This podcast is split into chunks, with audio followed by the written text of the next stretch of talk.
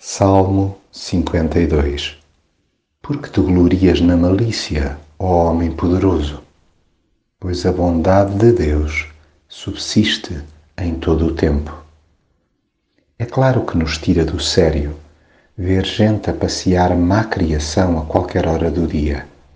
Não se englobam aqui os tropeços e as gralhas a que todos estamos sujeitos, mas sim aquelas manifestações de grosseria desabrida é difícil entender, quanto mais engolir, o pavoneamento da maldade. Seres que se julgam acima de todo o mundo e arredores. Pasma-se-nos a alma por insistirem no mal quando o amor de Deus é de todos os dias. O Criador a jorrar graça dia sim, dia sim, e certas criaturas a destilar fel em cada conversa.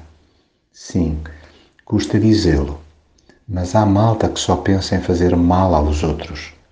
Têm a língua tão afiada que acabam por se cortar a si mesmos.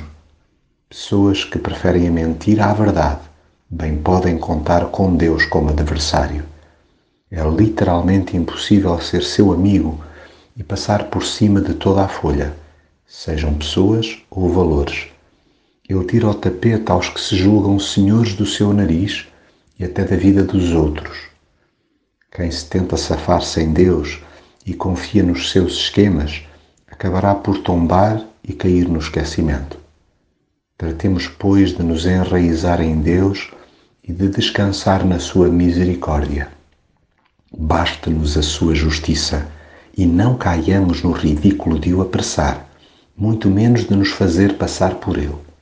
É a Deus, e só a Ele, que compete julgar quem quer que seja.